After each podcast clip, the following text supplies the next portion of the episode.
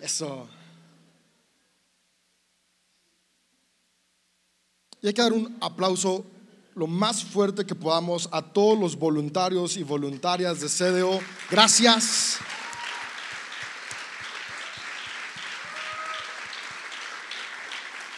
En CDO estamos convencidos que nuestra generosidad hace la diferencia. En CDO creemos que el amor construye esto y construirá más. Y lo que cada colaborador hace semana a semana es ser generosos con su tiempo, con su talento. Algunos incluso con sus finanzas invierten para las, las cosas que ellos colaboran, además de sus donativos. Y, y eso es de celebrarse, de admirarse y de invitarnos a unirnos, a juntos ser parte de esas personas que seguimos construyendo el reino de Dios a través de la iglesia para influenciar nuestras familias y nuestra ciudad. Así que gracias a cada uno de los que es parte y todos y todas podemos desde hoy comenzar a ser parte de. Y el día de hoy eh, quisiera ver un, un pasaje que está en el Evangelio de Juan en el capítulo 21. Es el epílogo de este Evangelio.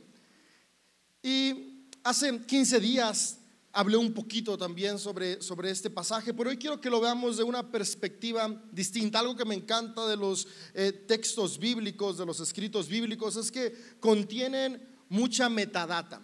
La metadata es la información detrás de. Cuando tú y yo tomamos una foto, tú y yo nada más estamos viendo lo que capturamos. Pero detrás de esa captura hay mucha información. Mucha información. E, e, en mi trabajo tengo que tomar fotografías clínicas, fotos de los dientes de las personas.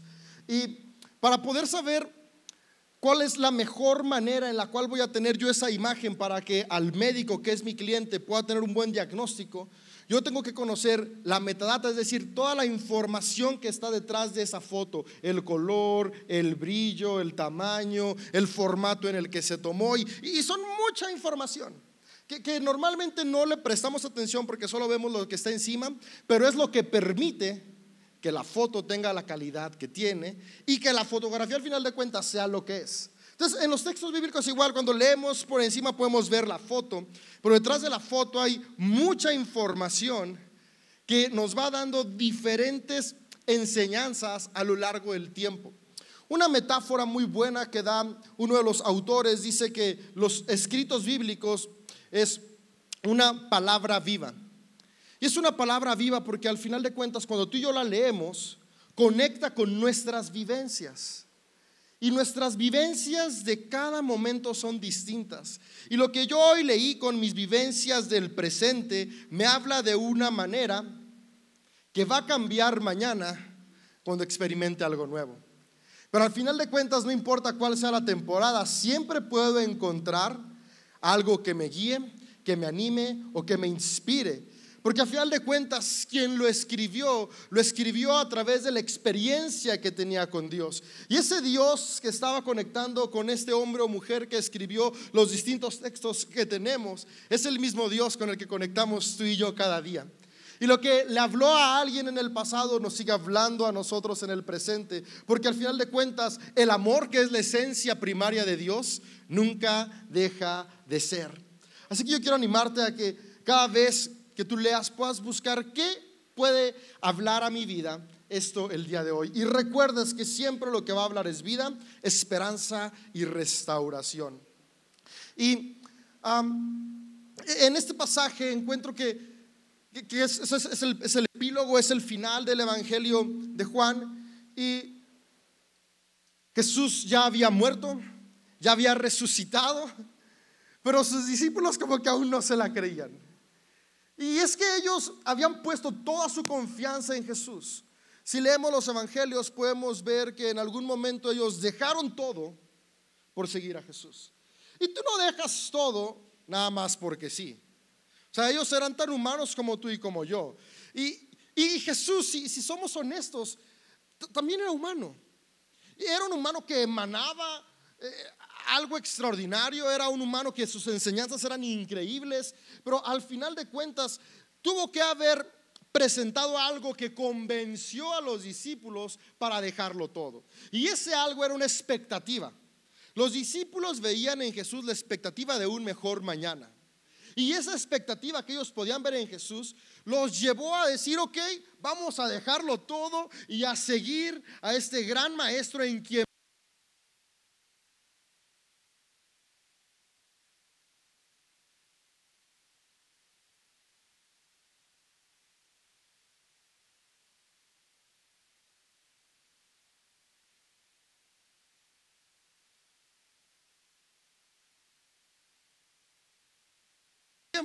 su esperanza crecía porque veían cosas extraordinarias suceder. O sea, la esperanza que tenían el día uno era muy distinta al año dos, donde ya habían visto sanidades, donde ya había multiplicado el pan, donde en la boda dijo, se acabó el vino, sacamos el mejor porque era agua, pero lo convierto. Ahí yo creo que ganó más seguidores que nunca. Dijeron, este Jesús está bueno, ¿no? En imagen que llega al bar Jesús con sus discípulos y dice, ¿qué van a querer? Tráigame 13 botellas de agua. Y luego nomás voltea con sus discípulos y le cierra el ojo. Y, y, conforme pasaba el tiempo vieron que, resucitó a Lázaro.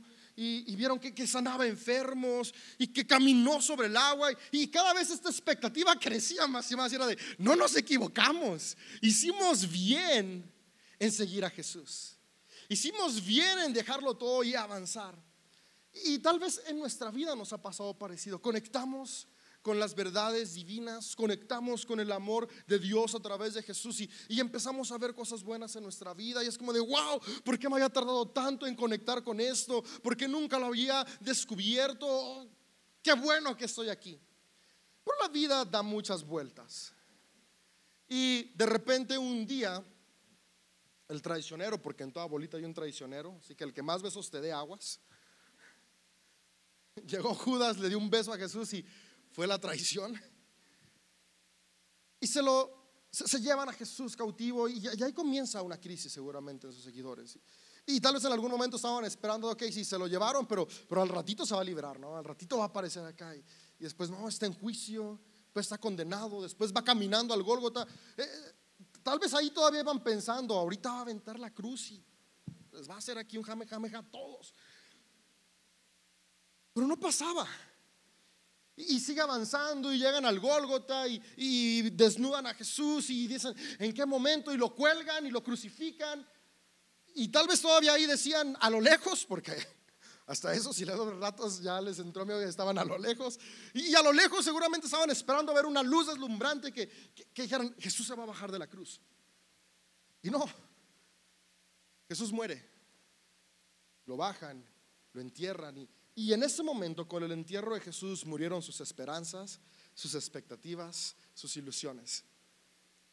Y sin ilusiones, sin esperanza y expectativa, pues decidieron regresar a lo que conocían. Y era, nosotros creíamos en lo que Jesús nos dijo, que íbamos a ser pescadores de hombres, pero creo que esto no va a funcionar. Vámonos a pescar pescados, peces, ¿no? Pescados son cuando ya los pescaron. No puedes pescar un pescado porque ya está pescado. Vámonos a pescar peces. Y, tratan de hacer esto, pero, aún podemos leer en el rato que, no les salía, porque, porque al final de cuentas no se trata de lo que haces, sino el corazón que te mueve a hacer lo que haces. Ellos tienen un corazón decepcionado, un corazón sin esperanza, un corazón sin expectativa, un corazón destruido por las circunstancias presentes. La decepción del hoy los hizo olvidar los milagros de ayer. La desesperanza de hoy los hizo olvidar el propósito que ayer se les había reafirmado. El momento crítico de hoy, el momento doloroso del hoy, los hizo olvidar el poder que habían experimentado en el pasado. Y no los juzgo. Los humanos así somos.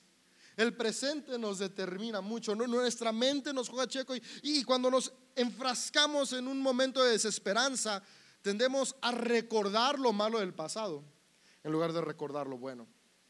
Y los seguidores de Jesús dijeron, pues vámonos a pescar y, intentaban pescar y no podían.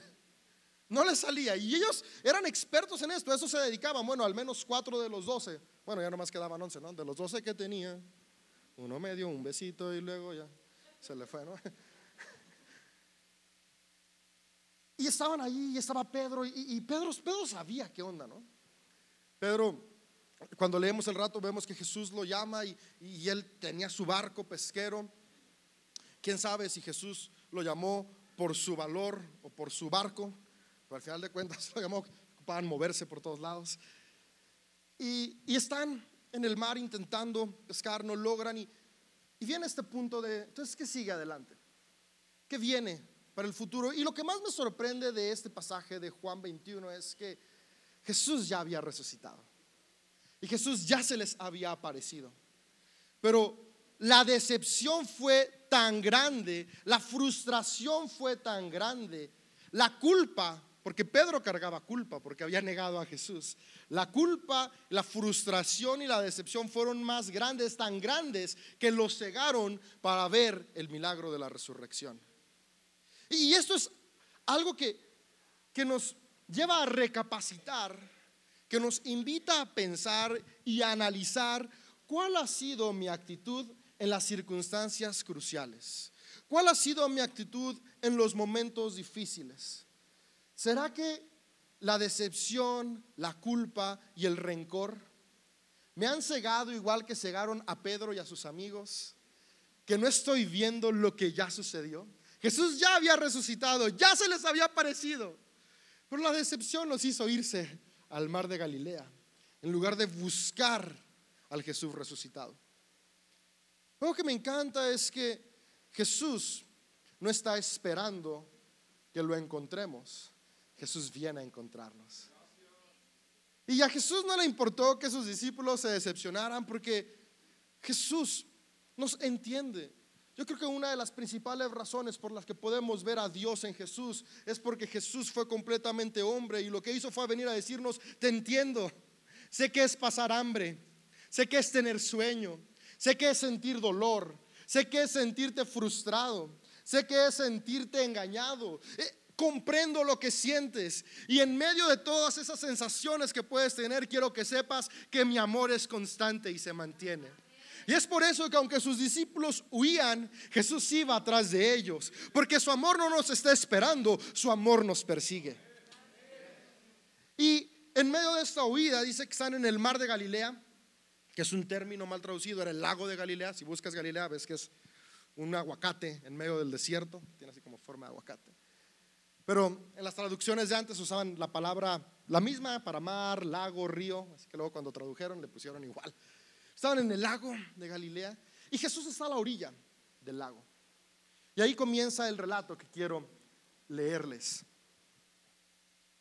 Y dice Juan 21 del verso 4 al 9. Al amanecer, Jesús apareció en la playa, pero los discípulos no podían ver quién era.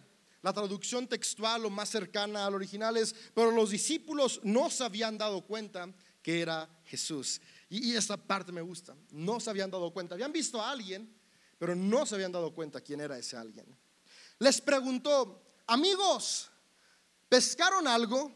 No, contestaron ellos. Entonces él les dijo, echen la red a la derecha de la barca y tendrán pesca. Ellos lo hicieron y no podían sacar la red por la gran cantidad de peces que contenía. Entonces el discípulo a quien Jesús amaba le dijo a Pedro, es el Señor. Cuando Simón Pedro oyó que era el Señor, se puso la túnica porque se la había quitado para trabajar y se tiró al agua y se dirigió hacia la orilla. Los otros se quedaron en la barca y arrastraron la pesada red llena de pescados hasta la orilla porque estaban solo a unos 90 metros de la playa. Cuando llegaron, encontraron el desayuno preparado para ellos, pescado a las brasas y pan. A las 10, casi 11 de la mañana, hablar de pescados y pan, hambre. O chicharrón y tortilla. Si fuera mexicano Jesús, ahí les hubiera hecho frijoles con queso chicharrón. Guacamole chilaquiles. Ay, me dio hambre.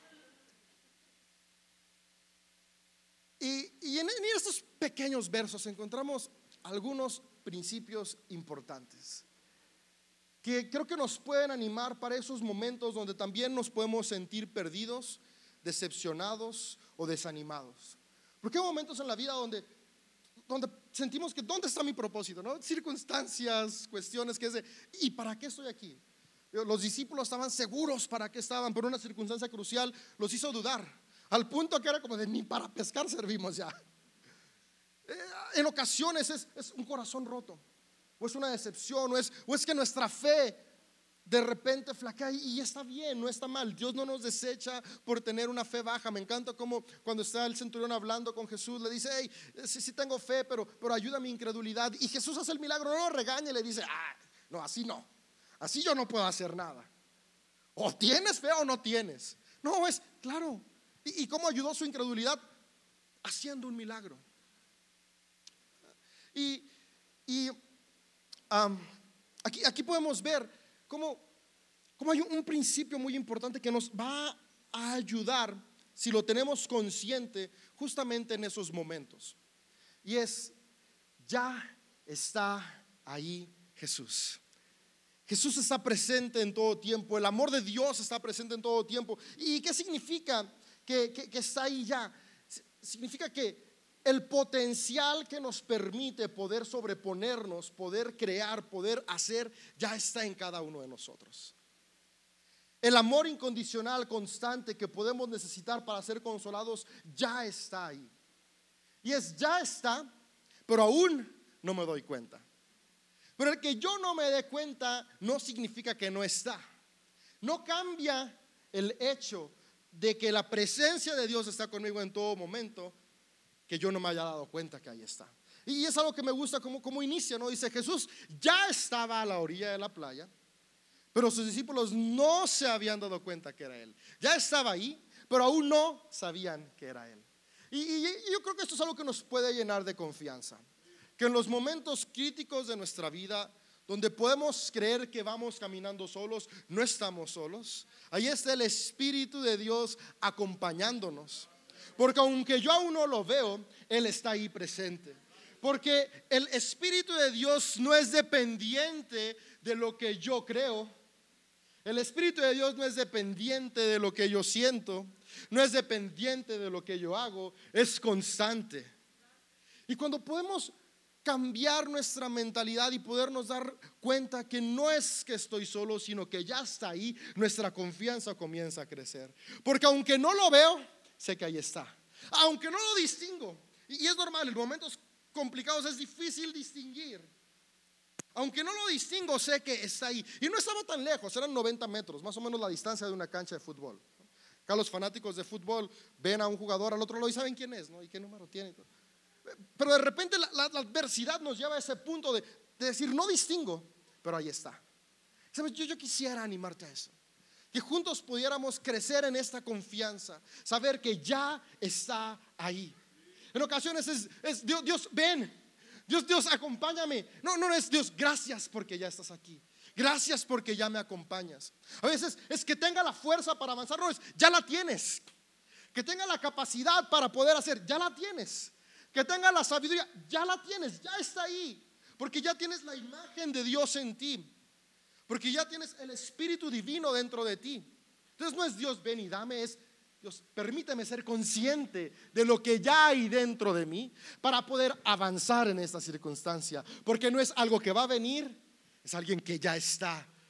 Y no solo entre nosotros, sino en nosotros, ya está en ti, ya está en mí, ya está en nosotros. Y esto cambia. Tal vez los discípulos, si se hubieran dado cuenta antes, ellos le hubieran preguntado a Jesús, ¿a dónde la aventamos? Me encanta que Jesús se adelanta y nos espera y Él les dice qué hacer. ¿Sabes? Algo que me llama mucho la atención es que, es que de repente se siente paradójico. Muchas de las cuestiones del desarrollo, el crecimiento y el avance con Dios. Porque, porque por un lado sabemos que ya somos perdonados, pero seguimos viviendo con culpa. Entonces, ya está, pero aún no me la creo. Ah, ya somos amados, pero, aún no siento que soy amado. Ya, ya somos sanados, pero aún no siento que tengo la capacidad de vivir una vida saludable. Ya somos prósperos, pero, aún no siento que puedo ser un buen administrador financiero. Y, es que nos quedamos esperando y creyendo que Dios va a hacer algo cuando Dios ya lo hizo todo. Ya está, pero aún no lo experimento. Y esa es la paradoja, y es una paradoja muy interesante porque tiene mucho que ver con nuestra mentalidad. Y, 2 de Corintios, el capítulo 6, verso 10, habla mucho de esta paradoja. Pablo lo escribe y dice, hay dolor en nuestro corazón, pero siempre tenemos alegría. Es como de, a ver, o tengo dolor o tengo alegría.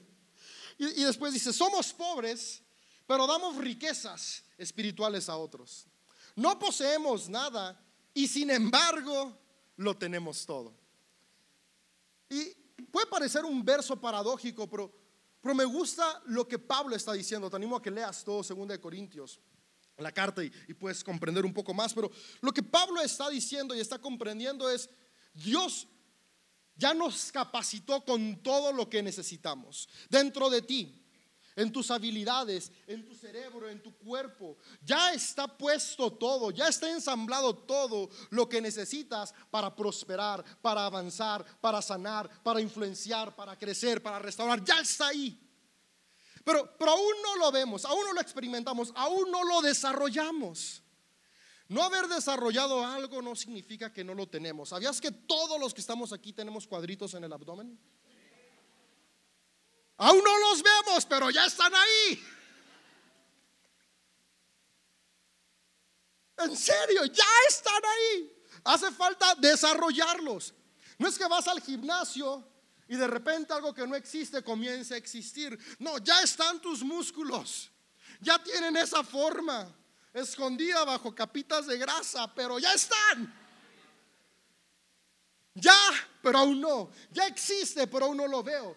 Y el que no lo vea no significa ausencia de, sino falta de desarrollo de. ¿Y qué tal si la mayoría de milagros que estamos buscando no es que Dios aún no los ha mandado, sino que aún no los he desarrollado para experimentarlos? Y yo ya estoy, o sea, Dios ya me dio sanidad, pero aún no desarrollo hábitos saludables. Dios ya me dio riquezas en abundancia, pero aún no desarrollo sabiduría financiera y buena administración. Dios ya me dio la capacidad de tener relaciones sanas, pero aún no desarrollo la capacidad de perdonarme, de perdonar, de comunicarme, de comunicar, de escuchar. Dios ya me perdonó, ya me hizo su hijo, pero, pero aún sigo viviendo con culpa, con condenación. Dios ya me liberó de la ley, de los rudimentos humanos, pero aún no logro zafarme del tengo que ganarme. Y es esa parte, Dios ya está ahí, pero aún no lo experimento. Y la invitación es pasar del aún no al ahora sí. Y es que Dios ya te perdonó. No, no, tenemos que venir cada día, Dios, perdóname. Y perdóname. No, es Dios, ayúdame a entender que ya soy perdonado, porque el día que entiendo que soy perdonado, comienzo a actuar distinto. Dios, ayúdame a entender que ya soy sano, porque el día que soy sano, comienzo a actuar diferente. y es que pongámonos a pensar, yo, he platicado con personas con crisis, es más, yo mismo, hace tiempo, consumía mucho azúcar. Ah, y, me acuerdo que me hizo unos análisis y salí como en el tope, de, está cerquita, mijo, de, de, tener problemas de, resistencia a la insulina y otras cosas ahí. Y ese día fue como de, ah, no manches, o sea, si nunca hubiera comido esto, si nunca hubiera esto. Pero, al final de cuentas me, puse a pensar, si tuviera, o sea, si ya me hubiera dado, estoy en el límite, pero si me hubiera dado, ¿qué estaría dispuesto a hacer para no tenerlo? Tal vez mucho. El problema es que muchas de las decisiones las queremos tomar cuando ya estamos del otro lado. ¿Y qué tal si comenzamos a tomar acciones ya, aunque aún no lo tengo? ¿Ah? También funciona la inversa. Hoy ya me cuido, aunque aún no tengo nada de qué cuidarme. Hoy ya soy responsable, aunque aún no estoy. Hoy ya trabajo mi comunicación, aunque ni novio tengo. Ah, luego, quiero trabajarla cuando tengo 10 años de peleas. Y, y está bien, se puede. Si tú eres el que tiene 10 años de peleas, ya está la reconciliación, aunque aún solo ves gritos. Porque ya está en ti la capacidad de transformar el caos en vida. Pero tenemos esta doble enseñanza. Lo que ya está mal aún puede mejorar y lo que aún no está mal ya puede comenzar a ser prevenido. Y todo esto es posible cuando me doy cuenta que no estoy solo, el Espíritu de Dios, que Jesús a través del Espíritu Santo está en mí en todo momento. Y aun cuando siento que lo que hago no tiene frutos, si Dios está ahí y logro ser suficientemente atento, su voz va a resonar con la instrucción que necesito para poder tener el fruto esperado. Pero tengo que estar atento. 90 metros es bastante y, aunque Jesús gritó, si ellos no hubieran estado viendo esa figura, quién sabe si lo hubieran entendido. Y tal vez no le entendieron las palabras, pero seguramente Jesús era a la derecha, a la derecha, porque se dieron cuenta de una presencia. Entonces es importante también que tú y yo podamos estar atentos a las formas en las que Dios nos habla. Tal vez a través de tu hijo, tu hija, tu amigo, tu amiga, tu esposo, tu esposa, un sermón, una canción hasta una novela, qué sé yo. Dios no está limitado a nada. Cuando tú y yo buscamos el amor en lo que nos rodea, podemos escuchar la voz que nos va a transformar y nos va a recordar que aún en medio del momento más difícil, su presencia está ahí para guiarnos a lo mejor. Y, eso nos lleva a este punto. Creo, creo que la clave para cambiar nuestra mente está en una palabra y esta palabra es gratitud. Gratitud es la clave. Este es el segundo aspecto que quisiera que se fuera en tu corazón. Y es que estamos tan enfocados en el aún no que olvidamos el ya. ¿Ah? Aún no tengo el coche que quiero, pero se me olvida que ya tengo dos piernas que me mueven. O aún no tengo el matrimonio, la relación que quisiera, pero, pero ya tengo una pareja con la que puedo construir una relación. Aún no tengo las finanzas que quiero, pero ya tengo un trabajo, ya tengo un negocio, ya tengo una empresa, ya, ya, ya me contrató alguien. ¿Ah? Aún no logro la, espiritualidad que, quisiera tener, ese desarrollo espiritual, esta conexión con Dios, pero, pero ya soy amado, ya soy escogido, ya Dios está conmigo. Entonces, cuando nos quedamos tanto en el aún no, nos olvidamos del ya. Y en la gratitud del ya radica la expectativa para el aún no. Porque si puedo agradecer lo que ya tengo, entonces soy consciente de que si Dios me permitió experimentar lo bueno que hoy tengo, entonces esa misma gracia que me dio lo de ya, me va a acompañar para obtener lo que aún no. Pero si yo me quedo enfocado en lo que aún no y olvido el ya, en lugar de tener expectativa, me nublo. Y pasa lo que les dije hace un rato, la decepción, la culpa, el rencor, me impiden ver el poder de la resurrección. Porque Jesús ya había resucitado, pero ellos aún no lo experimentaban. ¿No fue que Jesús resucitó cuando ellos lo vieron? Es que ese poder ya había actuado. Entonces, ¿qué tal si tú y yo hoy nos comenzamos a enfocar en el ya? para que nos llene de expectativa para el aún no. Gratitud es la clave. A mí me da nostalgia ver a mis hijas crecer y tal vez los que son papás me van a entender. Y de repente veo a mi hija Eleonor y digo, si hubiera hecho esto cuando tenía tres años, si hubiera hecho esto cuando tenía cuatro años, si hubiera hecho esto cuando tenía dos años, daría todo por cambiarlo. Y luego viene esta voz a mi mente, ¿y por qué no lo das hoy? Para que cuando tenga 10 no digas, hubiera cambiado, y digas, qué bueno que lo hice. Y es que es el enfoque, estoy tan enfocado en el hubiera que se me olvida el ya. Y gratitud nos lleva eso. Si hoy agradezco que tengo la oportunidad de estar con mis hijas, entonces me enfoco en aprovechar ese momento. Cambia, no, no tenemos que esperarnos a perder para valorar. Ah, ¿Sabes eso dicho? Hasta que lo pierdes lo valoras. ¿Por qué no comenzamos a cambiar eso? Yo creo que Jesús vino a recordarnos que hay una mejor manera de vivir. Esa mejor manera de vivir es lo valoro mientras lo tengo. Porque si lo valoro mientras lo tengo, cuando lo pierdo, lo recuerdo de una buena manera en el corazón. ¿Qué tal si el día de hoy comenzamos a construir recuerdos en lugar de culpas? ¿Ah? Y cuando lo que hoy disfrutamos ya no lo disfrutemos porque vivimos en un mundo de entropía que va cambiando. En lugar de decir hubiera, podemos decir qué bueno que. Hubiera hecho esto, qué bueno que hice esto. Y hoy, me queda el recuerdo, y me queda la satisfacción. Aún hay más. Y es que ese, ese salto para lograrlo a veces lo vemos muy lejano. Y eso a la que sigue, la, la clave para poder seguir avanzando es la perseverancia. Ser perseverantes. Y esta es la tercera cosa que quisiera que, nos lleváramos. Algo que me llama mucho la atención es, los discípulos no podían pescar nada y seguramente dice ayer el amanecer, se pescaba de noche, ya habían estado toda la noche, no habían agarrado nada y dijeron, ya nos vamos. Pero dice el, el texto que estaban a 90 metros de la orilla. O sea, estaban a 90 metros de darse por vencidos. Y los botes pesqueros, por ahí se puede medio ver uno, busqué una imagen. Dicen más o menos los, historiadores, ven que, tenían aproximadamente dos metros de ancho, un bote pesquero. Y, en esos dos metros de ancho estaban todos los discípulos hacia la izquierda. Y cuando Jesús les dice, cambien las redes de la izquierda a la derecha, lo que les está diciendo es, hagan un movimiento de dos metros para poder obtener lo que esperan. De aquí a lo que me gusta. Darse por vencidos estaba a 90 metros. Obtener su milagro estaba a dos metros. Si ellos no hubieran creído esa voz, hubieran trabajado más para no obtener nada. Cuando solo tienen que trabajar un poquito más para obtenerlo todo. Perseverancia es la cabeza.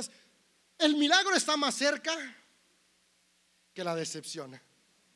Eh, los resultados están más cerca que el darme por vencido. Es que ya llevo tanto tiempo ahorrando y aún no lo logro. Eh, estás más cerca que ayer. Y si hoy te das por vencido, si no lo vas a lograr. Es que la deuda siento que no baja. Pero, si sigues, hoy estás más cerca, hoy estás a dos metros. Pero si te das por vencido esos 90 metros, van a hacer que los intereses en un año estén en lugares que no queremos imaginar nadie acá. Es que ya casi, ya casi lograba amor propio. Pero me salió una nueva espinilla o la lonja me creció un centímetro o me vio una arruga. Canas, yo estoy frustrado con las canas ahorita, pero bueno.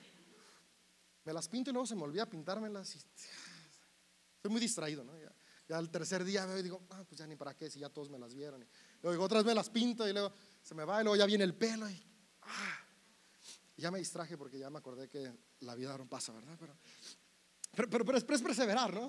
Es este punto de, ¿qué, puedo hacer hoy? O sea, eh, eh, sigo avanzando, que, que las distracciones no me desvíen de los dos metros del cambio y me lleven a trabajar más para perderlo todo. ¿Ah? Perseverancia. Y, esto está increíble. Ustedes pueden decir, ¿para qué las aventamos acá si aquí somos expertos y no hubo nada? Mejor avancemos 90 metros. Ah. Darte por vencido es más costoso que perseverar. E, el día de hoy podemos sentir es que ya no puedo más. Sí puedes. A, mí por eso me, encantan los retos. Como meterme en hielo, bañarme con agua fría. ahora, a mí no me gusta correr en la calle. Eduardo Manzano, aquí el baterista y el líder de producción, a él le gustan los maratones y todo eso. Y cuando platico con él, dice: Es que a mí correr al aire libre es lo mejor. A mí me gusta en una corredora, en el gimnasio, con la serie enfrente en el iPad. Así se aguanto la media hora de cardio, ¿no? No estoy pensando en qué digo, cuando se acabe el capítulo cumplí.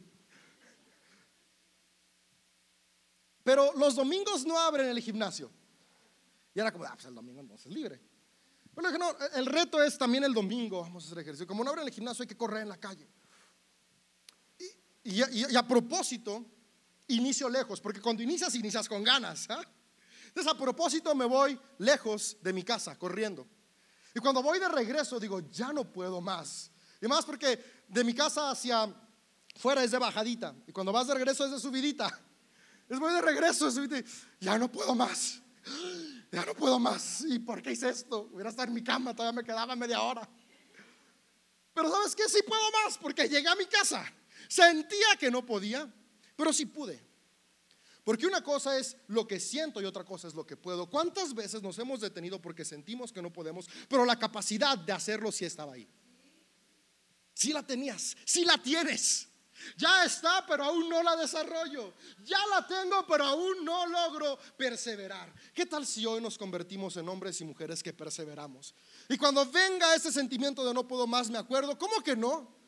Si soy creado a la imagen de Dios, y soy creado a la imagen de Dios, tengo la imagen de Jesús. Y si Dios me dice que puedo, puedo. Y es donde aplica lo que dijo Pablo en Filipenses 4, todo lo puedo en Cristo que me fortalece. Porque no es lo que siento, sino lo que está dentro de mí, lo que está dentro de ti, lo que está en nosotros. Y esa energía divina, ese poder divino, ese Espíritu Santo que ya está en ti nos recuerda cuando digo no puedo más, faltan 10 cuadras de su vida, claro que puedo más. Y pongan otras 20 porque voy a llegar. Eso es lo que tú puedes hacer.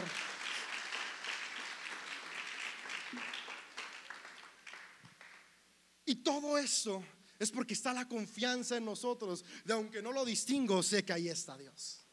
Sé que aquí está. Y eso nos impulsa.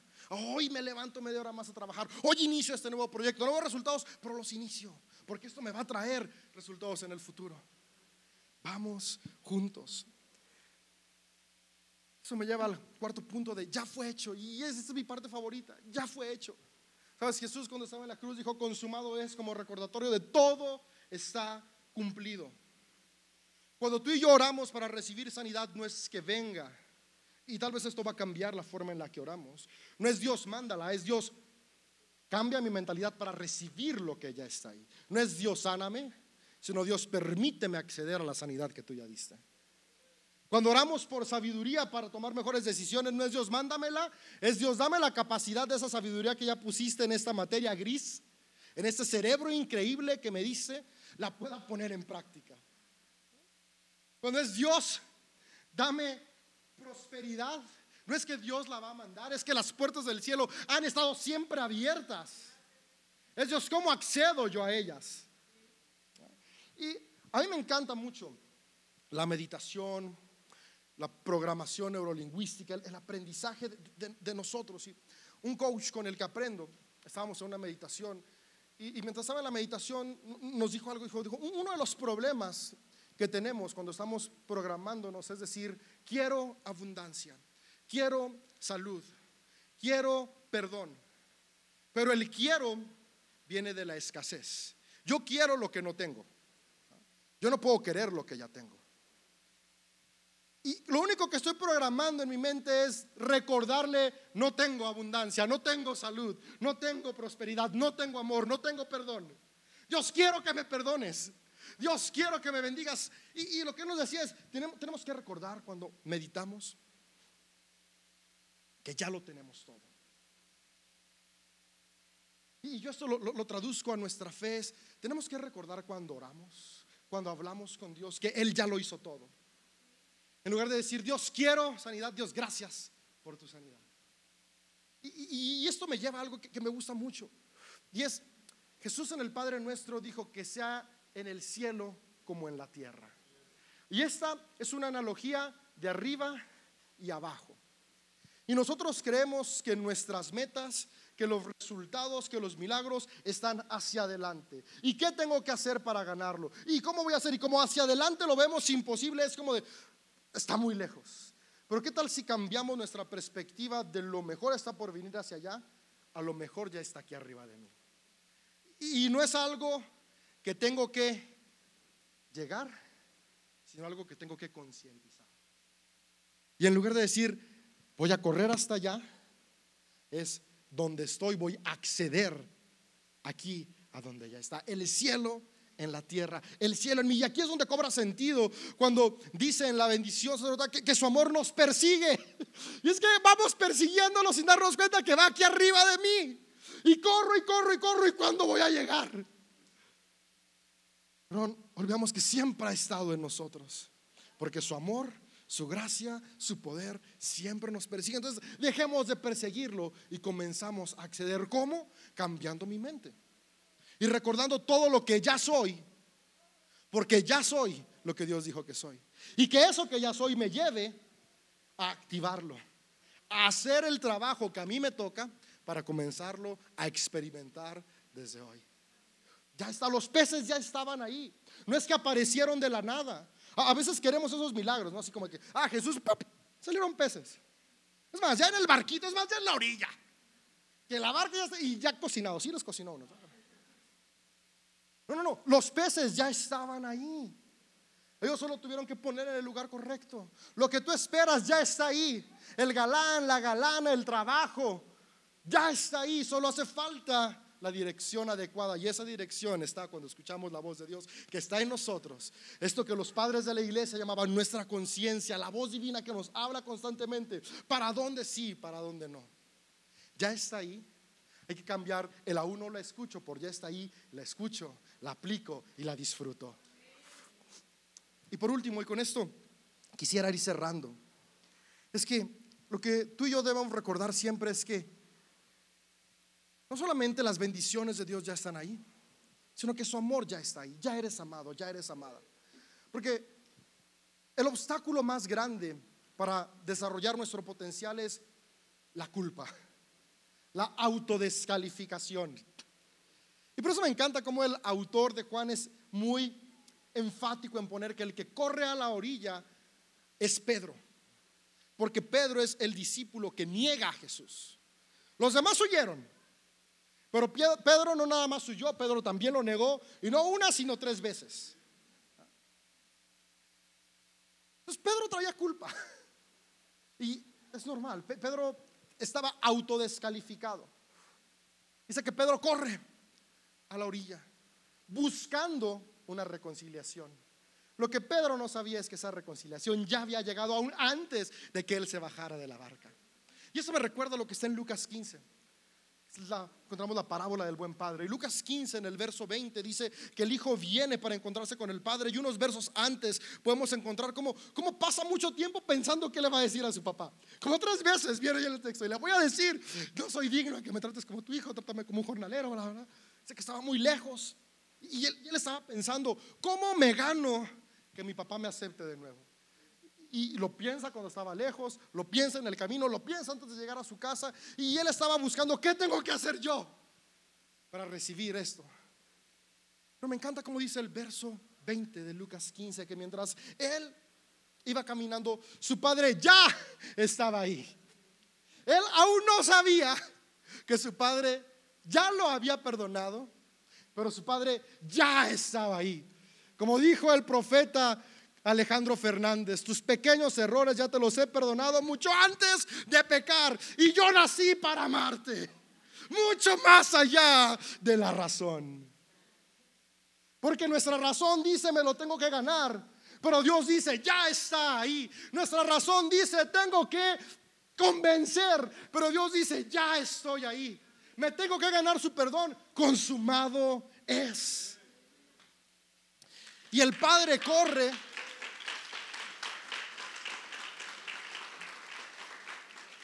Abraza a su hijo, lo besa, lo restituye al momento, no espera frutos, no espera que se lo demuestre, porque Dios no tiene un amor condicionado, tiene un amor incondicional. ¿Y qué tal? si cambia nuestra mentalidad y nos damos cuenta que todo ese potencial que ya puso en nosotros no está limitado por el valor que me doy, sino que está ilimitadamente disponible por el amor incondicional que Dios me da. Y tal vez hasta el día de hoy lo he desperdiciado y me siento culpable, pero en lugar de seguir viviendo con culpa, hoy vivo con confianza y gratitud y lo comienzo a desarrollar para el mañana. Porque ya fuiste perdonado. Estás en el proceso de restauración, sí. Si te soy honesto, restaurar nuestra vida toma un tiempo, pero restaurar nuestra relación con Dios toma un instante. Y si nuestra relación con Dios está restaurada, el camino a restaurar nuestras acciones tiene frutos. Pero recordamos esto, ya soy amado, ya soy amada, ya eres hijo, hija de Dios, ya eres abundante, ya eres sano, ya eres sana. Ahora comienza a actuar de esa manera. ¿Ah? Tenemos una enfermedad. Si, si, recibe la sanidad, te vas a cuidar. Por lo menos esperaríamos.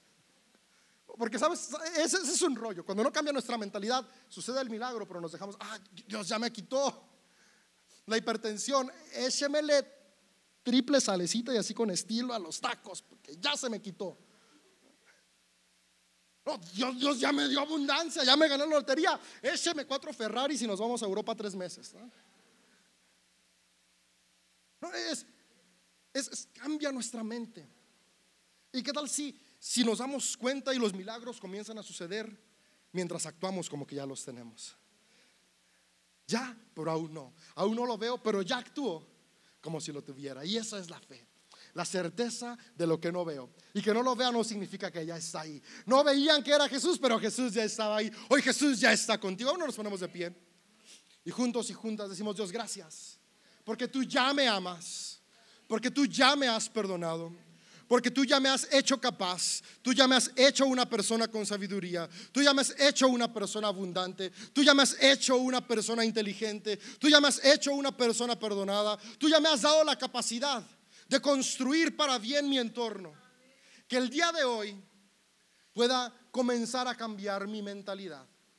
Y hoy pueda comenzar a ver mi entorno, no como mi realidad me lo presenta, sino como tus verdades lo dicen. Y hoy puedo amarme como me amas, para amar a los que me rodean como tú los amas, y construir sabiendo que el poder del Espíritu Santo actúa a través de mí para lo que hoy mis ojos ven caos, mañana sea vida. Y que el poder de la resurrección actúe a través de nosotros para traer vida a todo y todos lo que nos rodea. Amén. Recuerda su gracia, su poder, su amor, el milagro ya está ahí.